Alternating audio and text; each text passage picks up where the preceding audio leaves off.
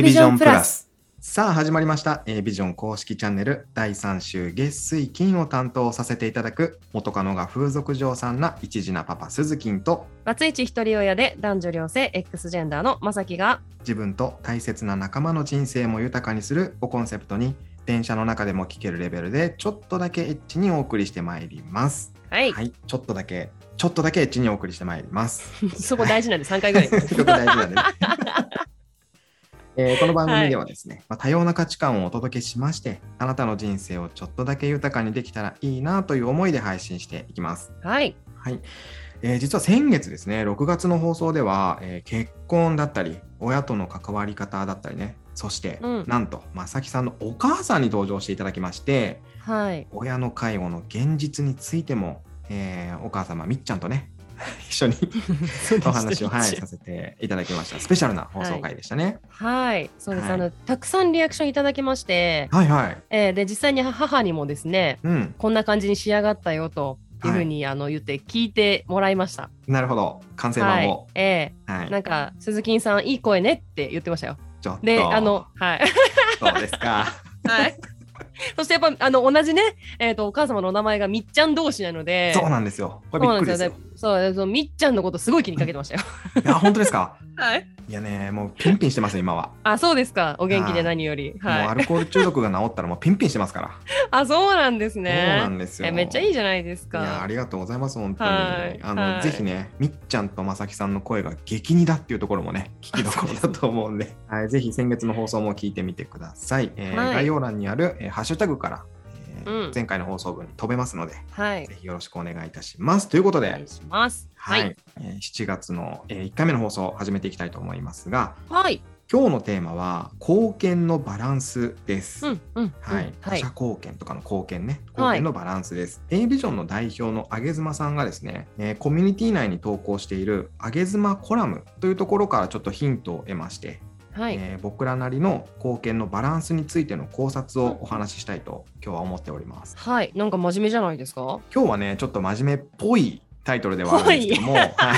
はい。そうですね。ちょっとはい開けてみてびっくりですからね。開けたはいらもうそれはとんでもないことに多分なると思うんで、そうですね。そしてほらはい。お待ちですから早く紹介しましょう。そうなんですよ、もうね、は本当に今日はですね、はなんとまたスペシャルゲストを呼んでおります。はい。イエイ。エイ。いイエイ。さあえ。ーどなたでしょ三重県伊勢市でですね、うはい。伊勢一刀彫りの職人をしている太田由衣さんことゆいゆいに今日はお越しいただいております。はイエーイ。おいでませゆいですよゆいさん。ゆいさん。実はですね、はい。ゆいゆい A ビジョンのメンバーになったということでね、簡単にちょっと自己紹介を、あのまあ、ちょちょっとだけエッチにお願いできればなと思っておりますんで。ゆいゆい ぜひお願いいたします。お吸い物。はい。よろしくお願いします。よろしくちお願いします。よろしくお願いしますょっとエッチに言えるかどうかはちょっとわからないですけども、はい 大丈夫ですよ。そのまま言ってもらったらエッチになるんで。どういうことだ？はいどういうこっちゃ？えっ、と、三重県の伊勢の方で、伊勢一刀彫り職人という、あの、伝統工芸のお仕事をさせていただいています。太田由衣と申します。と私は、えー3歳の息子と1歳の娘を子育てしながら、ママ職人としても頑張っています。うんえー一刀両断にいろいろホリホリしちゃってます。はい。よろしくお願いします。なるほどホリホリしちゃってますとはい。いうことで。もうあの伊勢一刀彫りってどういうものなんですか？うん、そうですね。そう初めてですよね聞くんですけどはいうん。まず、あのーそうですね。木を彫っています。木ですね、うん木を彫っているんですけども、まあ、縁起物を主に彫っているんですけども、うん。こう神社さんの干支守りというお守りがあったりしまして、はい。で、まあ、全国各地に神社さんがある中、まあ、それぞれの神社さんでいろんなお守りがあると思うんですけど、その中に木彫りの干支のお守りがあったりするんですね。はい、うん。で、それを彫っていたりとか、あとは、まあ、あの、普段自分の一刀彫りゆいというオリジナルのブランドの方で、あの縁起物の置物とか、また、新しい、まあ、可能性をということで、使える一刀彫りシリーズっていうのも作ったりして、新しい可能性も見出しながら頑張っているところです。あの干支の縁起物の彫り物って手彫りなんですか？そうなんですよ。あそうなんですね。うんうん。えー、なんか伊勢っておっしゃってたから伊勢といえばやっぱ俺も一度行ったことあるんですけど伊勢神宮かなって思ったんですね。で伊勢神宮のお守りとして、その伊勢一刀彫っていうもので作られてるから、そこではそれで売られてるのかなと思ったら全国的にそうなんですか？そうですね。伊勢一刀彫りというもので、あの、お守りがこう、はい。頒布されてるわけではなく、伊勢一刀彫り職人が、まあ、お守りを作っているよっていうふうに思ってもらったらいいかなと思うんですけど、はい。なので、はいはいイコール伊勢神宮だけっていうわけではないんですね。そうなんですね。うんってことは職人さん自体はたくさんいらっしゃるんですか、それがですね、今ちょっとす、現状少なくってですね、はい今、あの、県に認められてる職人さんが2人だけでして、えー、その、はい、う そうなんですよ。その中のお一人に私は弟子入りをして、独り立ちしてもう今はやってるっていうところなんですけどあも、そうなんだ。やっぱ弟子入りが必要なんですね。そうですね。勝手に始め、めちゃいけないんだ。あ、まあそそううですすよね。でね伝統工芸ですもんね。まあまあそうなんですよね。そういうところがありますね。はい。えー、え、なん、なんでこれをやろうと思ったんですか？そうですね。初めはもともと美術大学に行ったりとかして、美大のご出身なんだ。はい。そう彫刻を学んでたんですね。はいで木彫専攻でやってたので、はい。で、まあ、作家活動をメインでやるためにも就職何かを仕事しながら作家活動をしようと思った時に、何の仕事をしようかなって言った時に、何も関係のないお仕事をつくよりは関係のあるお仕事をしたいなっていうので、地元に神宮さんの江戸守りっていうのがあるっていうのは知ってたので、その職人さんがいるんじゃないかっていうことで探したのがきっかけで伊勢一刀彫りっていう伝統工芸に出会うことができました。うんそうなんだ。なんか美大卒の方って全然関係ないとこ就職しながら、うんなんかうんうんうん自分で作品を作ったりとか、でそれをこう例えば商売にしていくって言ったらあれですけど売っていくっていうようなイメージだったんですけど、そうですね。それがやりたうんくて、もうそこに就きたくてってことでもうずっとそのお仕事に何か関連するものをってて選ばれたんですね。初めはなのでその職人第一志望みたいな感じで入ったのではなくて、はいはい仕事としてって割り切って作家活動が第一志望だったのでそういう思いで職人さんを探したんですけども、はい。実際にあの伊勢一刀彫りに出会って師匠たちと一緒に活動していく中で12年目の時にあうん。これこのまま私はそういう思いでやってたらダメだなっていうのがあの身に染みましてこのままだと弟子も私しか今いないしとか、はいはい。そういう状況だったので後に残っていかないのはもったいないしはい何か私ができることがあるんじゃないかなっていうのでちゃんと職人として頑張っていこうと思ったのは入ってから12年目の時ぐらいだったと思います。ああ、はいそうでじゃあ気持ちの変化があったってことですよね。そうですね。あはい。そうなんだ。ご結婚前の話ですか？そうですね。結婚前の独身の時です。そこから結婚された後もこの仕事は子育てしながらできるって思って今も続けてらっしゃるってことですか？そうですね。主人が応援してくれてたっていうのもあるのが大きいですね。へーはい。えめちゃくちゃいいな。そうねなんですね。うん俺すごい気になってて、なんかうんうん職人さんっていうことだからきっと長く続けてらっしゃるのかなと思ってたんですけど、ううんんうん。なんかその全然別の仕事をしながらとかじゃなくてもこれでっていうことでやってる中でこれに出会ってるっていうのがなんかあなんか運命的な感じだなと思って。そう、ないんか結構で、すよ。うん、結構ね、取材とかで聞かれることも多くて、やっぱりこういうこと、出会いとかって。はい、んうんうんうんなんですけど、私は割とこう不純な動機じゃないですけど、もう職人になりたくてなりたくてみたいなところからスタートしてないので、すごはいくちょっと恥ずかしながら話させてもらう感じではあるんですけど、ああそうなんだ、うんでも知れてよかったです。うんすごい面白いなと思った。あで、ありがとうございます。いやいやとんでもないです。よかった知れて。で、鈴木さんにねお話戻すんですけど、今日はいのそのあげずまさんのコラムのテーマうんうん。をちょっとざっくりお話ししたいなって思うんですけど、鈴木さんがまとめ読みますか？あ、えっと、まさきさんからお願いしてもいいですか なんでなん？ちょっと耳心地が今良くてずっと聞いてた。喋るの忘れてたでしょ。ちょっと忘れて。た。うん。うんってしか言ってなかった、ずっと。うんしか言ってなかったですね。あ心地いいなと思って。耳心地がいいってこういうこと言うんだなと思って。じゃああなたメインだっ可愛し。いしさ。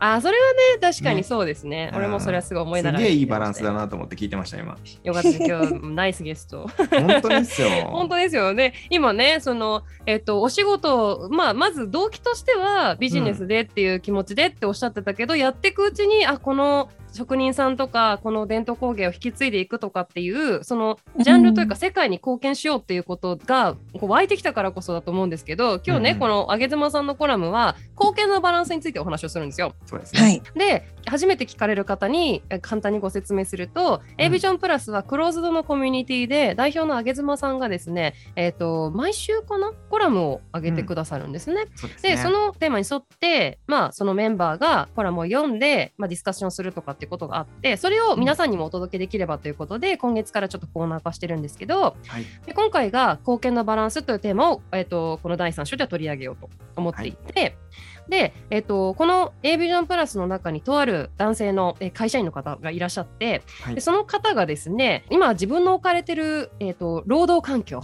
がうんえー、と自分のこうやっている仕事でその会社に貢献している貢献度と、まあ、随分合わないと。そうですね。なので転職を考えているとうんうん。いうお話を、まあ、 Discord 内で、えー、とメンバーに向けて今こういう状況なんだけどどうしたらいいだろうかっていうことを、まあ、悩みとして投げかけてくれくれたんですよね。うんでそれに対して各々メンバーがこう自分はこう思うよとかあなたのやってることは今こういう状況だからこういうことを会社と相談した方がいいよみたいなことを、うん。まあみんなで話し合ったんですよね。すごい盛り上がったんですよ。うん。でそれを踏まえて上妻さんが貢献のバランスについて考察したいというふうに、えーおっしゃられて、まあ、今回コラムを書いたんですけど、うん。で詳しい内容は A ビジョンプラスに入っていただければ読めるので気になったら、はい、入っていただきたいんですけど。ない。ので、うん。なので、えー、とこれをね読んだ俺ら3人が、えーうん。それぞれのちょっと思うことっていうのをこれから話していこうかなと、はい、こんなに上手にまとめられる人います？僕がまとめてたら多分あと10分ぐらいかかってますよ。ゆゆいさん喋ってくださいよ本当ですよ。いやいや喋ってちゃんと。黙黙ってちゃダメよそうだよ。いやもうおお二人のねこのトークのねね感じがすごい好きで私はファンなんですよね。そう聞いてくださってるんですよねありがたいですね。うんそうそれすごいありがたいんですよ、うんそうねだから聞聞いてるだけですごくはいいいので、なんかね はいはいなかなか入れないです。あのね入ってくださわい入ってください。わかる。さっきのまさきさんとゆうゆいの会話がそんな感じだった。あ本当に？うんあーなるほどあもう聞いてるだけでもう心地いいわみたいなね。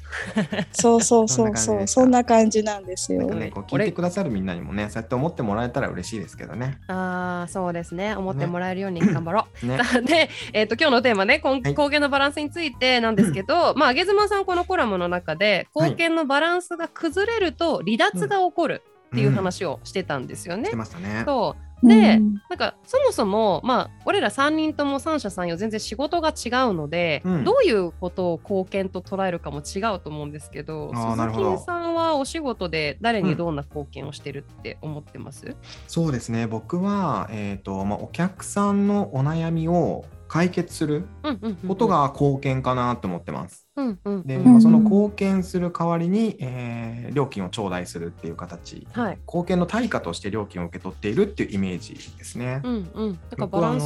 そうなんです、う普段、えっと、ウェディングの仕事をしていて、はい。えーお客様が、えー困っていることに対して解決するようなサービスをしているので、うんううんん、そういうふうに思ってやってますねずっと。うん。うん。バランス取れてる感じします？なんか、えー、とそうですね、バランス取れてると思います。僕もこのし今やってる仕事に対してはすごくなんだろうなこうやりたいことでをやっている感がすごく強いので、うんうんううんん、やってても楽しいですし、うん。で楽しい僕が楽しいことに対してお客さんが喜んでくれて、はい。さらに料金も頂戴できるっていうのはすごくいい関係だなというふうには思ってますね個人的には。うんってことはバランス崩れたりとかはないんですか？えっ、とねそれこのがうん。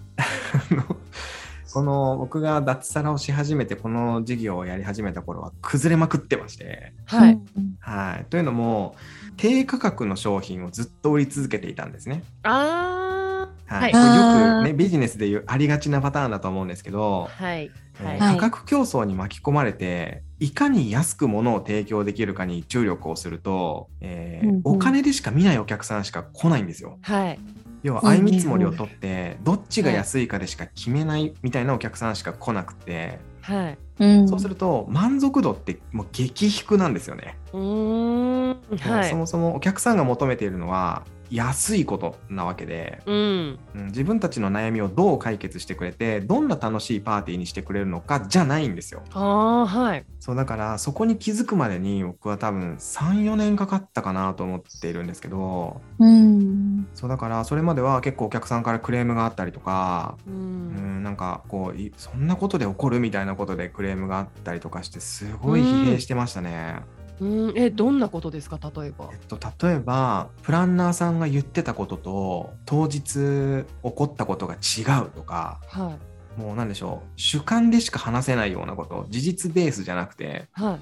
うんああ、うんうん。っていうのもあったりとかあとそのうち写真を撮るっていうサービスも提供してたんですね、えっと、はいその結婚式の二次会の中で、うん。うんパーティーの中で写真をうちのスタッフが撮るよっていうサービスも昔は提供していてうん。でたまたまその時のスタッフが、えっとストロボをつけ忘れていたんですね一眼レフのカメラに、うんうん。でそうすると写真の撮れ具合って全然違ってくるんですよ違いますね。そうでその写真をねあの提供する時にこうこうこうでっていうふうに説明したらですねそれはおかしいと、はい。もう全額返金だみたいなことになりましてはい。ええ全額ってでもカメラ以外のところはもうあの結構ちゃんと頑張ったよみたいな、うんまあ、ところはあったんですけど、まあそんな感じでね今いろんなことを経験しつつうん。でも値段上げるのってやっぱ怖かったりするんですよねお客さん来なくなったらどうしようとか、うん。うん、思いながらもガツンと値段を上げましてはい。そこからはもう一気に改善しましたねそういうお客さんは一切来なくなったのでそれはでもはい、収入ベースというか、はい。っていうとやっぱこう、はい。上げた分お客さんの数は減るからはい、収入ってそのバランスはどうなったんですか？ああそれがですねお客さんの数減らなかったんですよね。えー、すごっ！どういうこと？むしろそこから増えたというか、はい。価格帯を上げることで、えっと、いいお客さんの層に当たるんですよ要は、うんはいはいはいはい、うん、でそうするとそのいいお客さんの層ってまたいいお客さんを紹介してくれるんですね。なるほど。確かに。そうですね。ねありますよね、ゆいさんもね。ありますね。うん、ねなんかねあと、うんうん。価格で安心を与えてるところがありますよね。そう。あー確かに。そうなんです安かろよう安かろうなんとかじゃないですもんね。そううん。だから、うん。例えばまさきさんが今やってるピーチスノーも、はいはい、えー例えばじゃあ100円で提供しますって言ったらはい。ちょっとお客さんの層ガラッと変わると思うんですよ。いや本当そうですよ。うん。んうんうん。でも今の価格帯でやっているからこそすごくお客さんが満足してはい。で、えーじゃあこんなに自分が満足できたんだから他の人にも広めようって広まっていくわけじゃないですか。うんうんうんうんうんわかりますわかります。そういうイメージで、えー、とサービスとかものを作っていくと、うん。いい連鎖が生まれていくんだなっていうのが分かったんですね。あーなるほどね、うん。確かにその通りだからお客さんは減らなかったんですよ。へえやってみて分かりましたけどゆいゆいどうですか、うんうん。その自分が商品を、えー作って売るっていう中で、えー価格帯を決めるのってどうやって決めてるんですかね？そうですね。今は本当にもうそこが一番の問題というか課題点になってまして、私も。お、ううん。んうん。いろいろ変えてってるところなんですけども、うん。うんまずそもそもその、まあ、貢献のバランスが崩れると自殺が起こるっていうこのね、今回のはい。あげずまさんのコラムのお話でもあったように、はい。うん。あの、伝統工芸の世界って、やっぱりやってることに対してのお給料がないんですよ。ううんだからはなるほど。まあ、これが貢献のバランスが崩れてって離脱につながる。で、これで、えっ、と、伝統工芸が続かないっていうことになってるんですよね。ああ、なるほど。うん時給ベースでお金が発生しないからってことですよね、要はね。そうですね。まあ、出来高制っていうのもありますし、うん。実際できたものに対しても価値が今の現代の価値、その価格に合ってないんですよね。昔のまんまになっていたりとか、はい師匠ベースで考えてる価値観になってたりとかするので、私たちがこれおかしいよと思ってても、なかなか変えられないところがあったりするのが現状なんですね。年功序列もありますもんねなるほど、ね。そうですよ。ね。うんまあ、私はまだ自由にやらさせてもらってる方なんですけども、まあ、はいデート工芸の世界って割とそういうところがあって、で、今、まあ、いろんな、今年も値上げいっぱい上がってきましたけど、結構苦しいところがあるよっていうところがあって、うんうん。で、それに合わせて、さらにじゃあ自分たちのこの価格設定どうしていくかっていうところなんですけどね、なかなか上げられないのが現状です。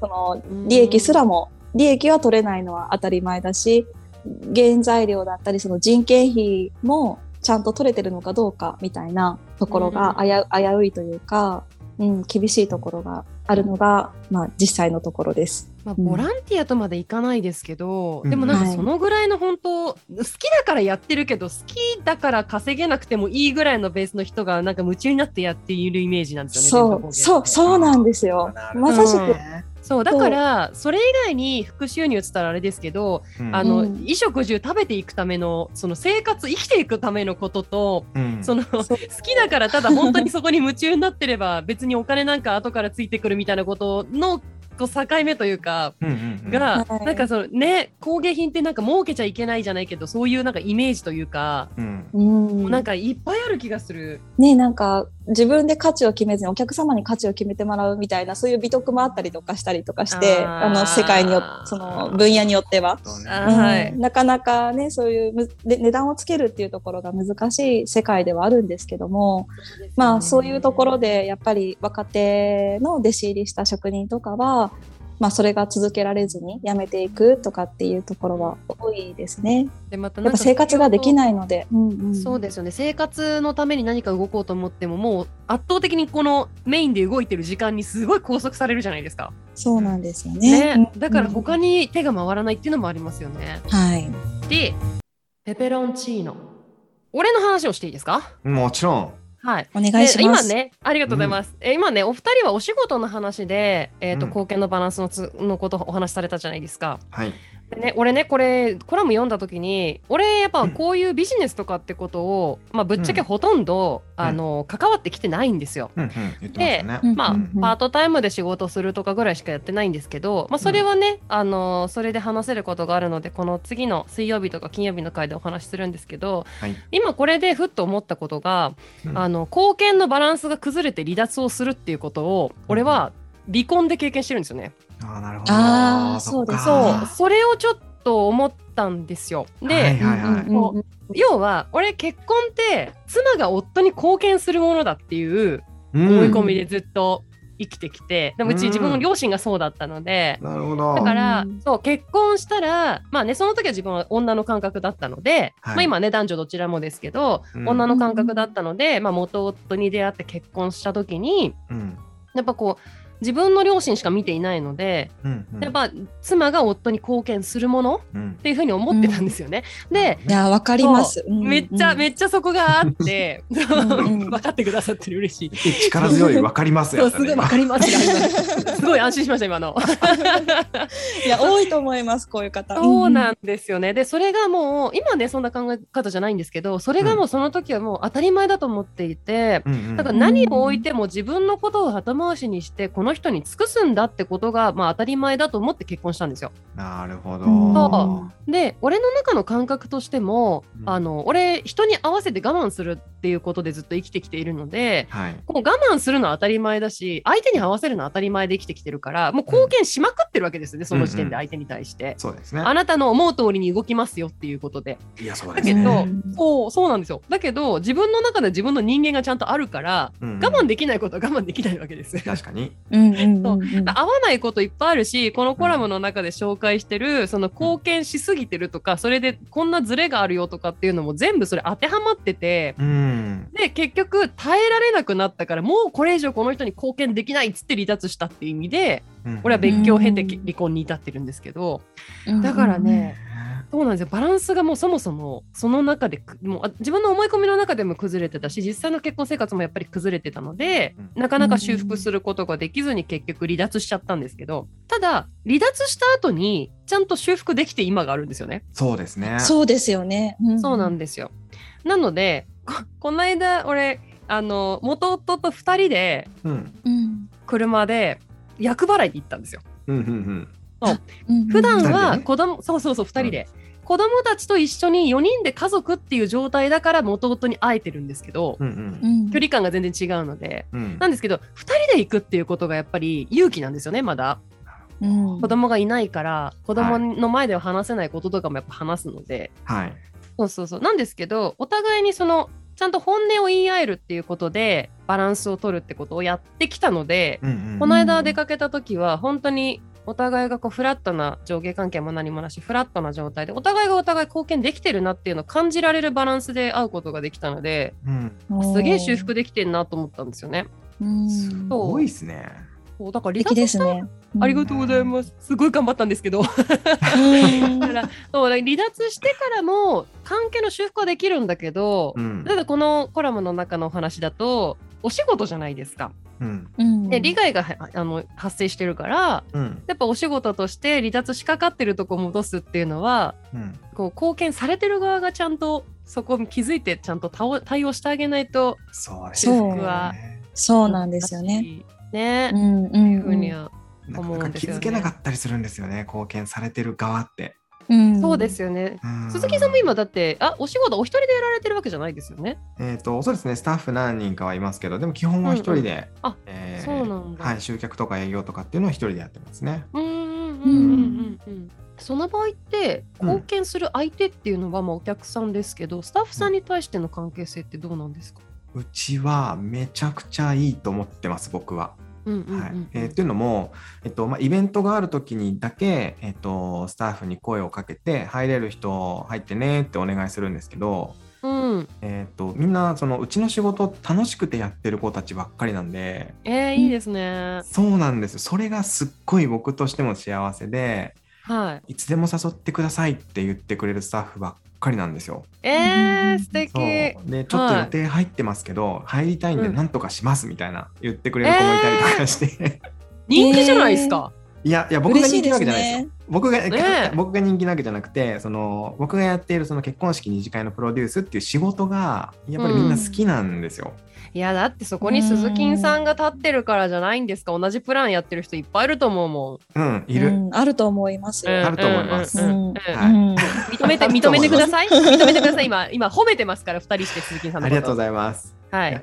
でもなんだろうなその 別に好かれたいとかあの、うん思ってないわけじゃないんですよ。別に好かれたいですよ、はいその人なんで。はい。うんうんただそれよりもなんだろうな本当綺麗事みたいに聞こえるかもしれないですけど、うん。あのうちのスタッフの子たちがどうやったら、うん、心地よく仕事できるかなとか、うん。でどうやったら次もまた頑張ってくれるかなっていうのを、えー自分なりに考えて繰り返してきた結果が今だと僕は思ってるので、う。うんんうん、だから自分がやってきたうんことが間違ってなかったんだなっていうふうには改めて思ってはいますけどね。う。うんんなんか、うん今聞いてたらそれがスタッフさんへ貢献してるってことになるんじゃないんですか？ああまあでも確かに言われてみたらそうかもしれないですね。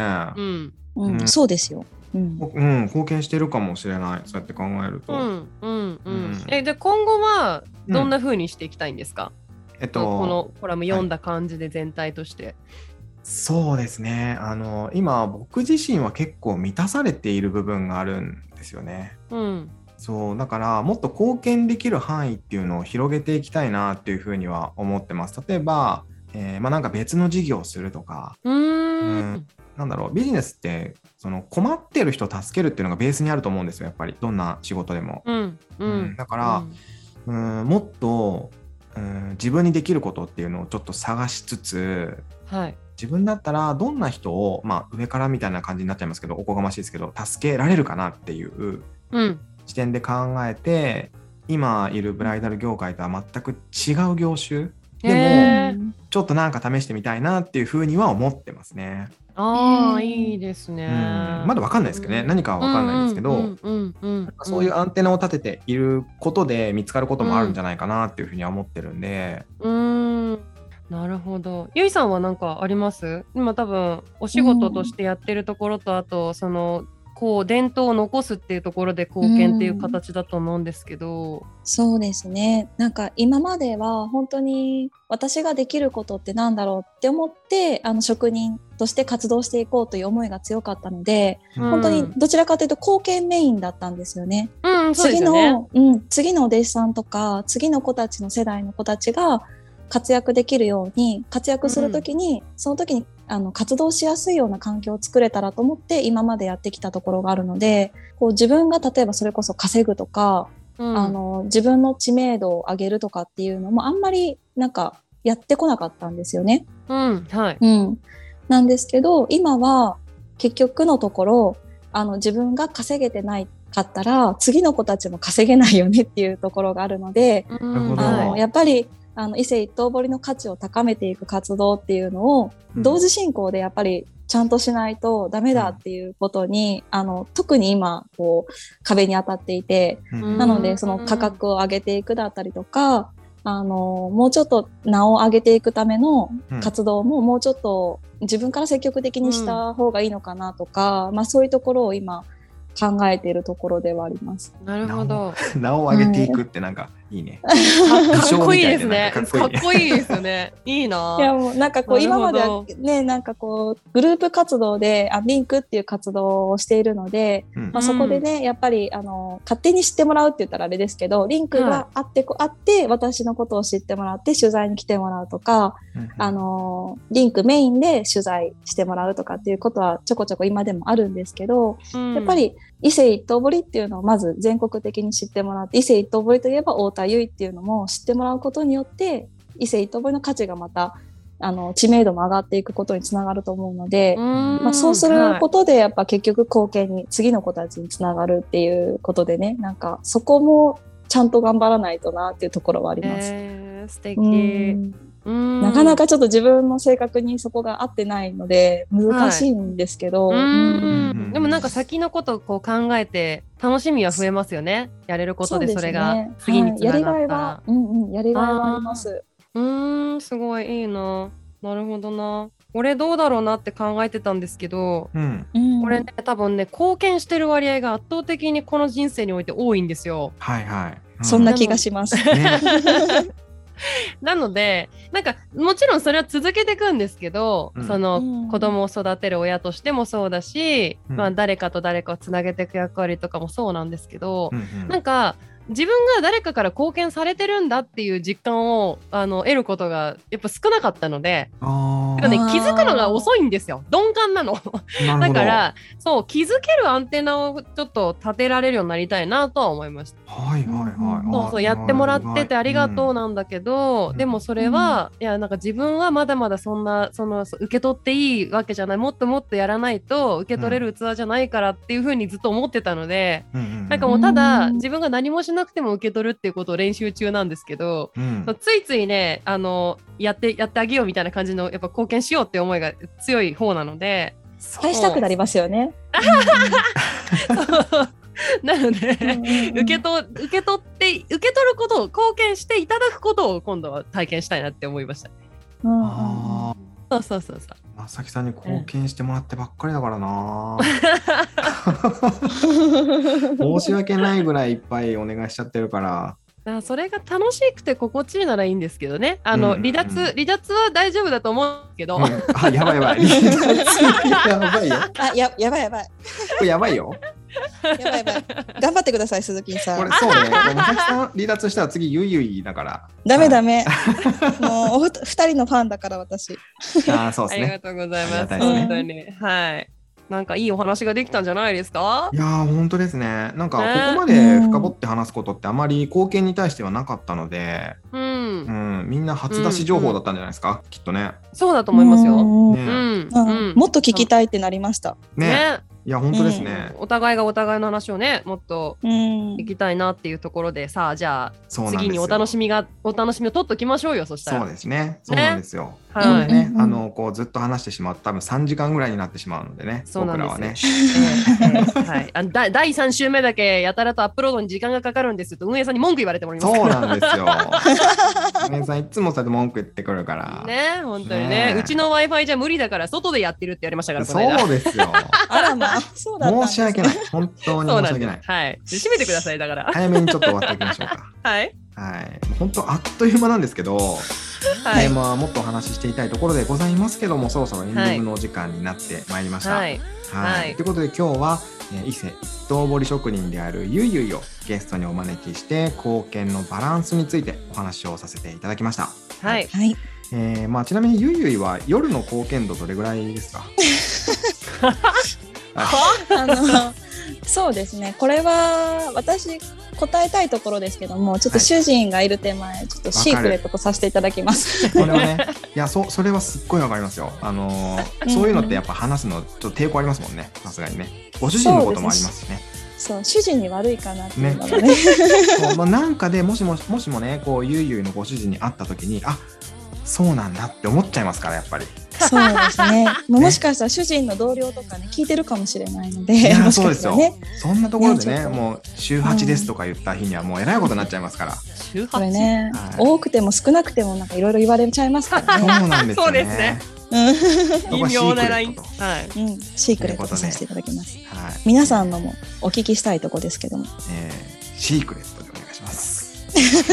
言わんのかい。言わんのかい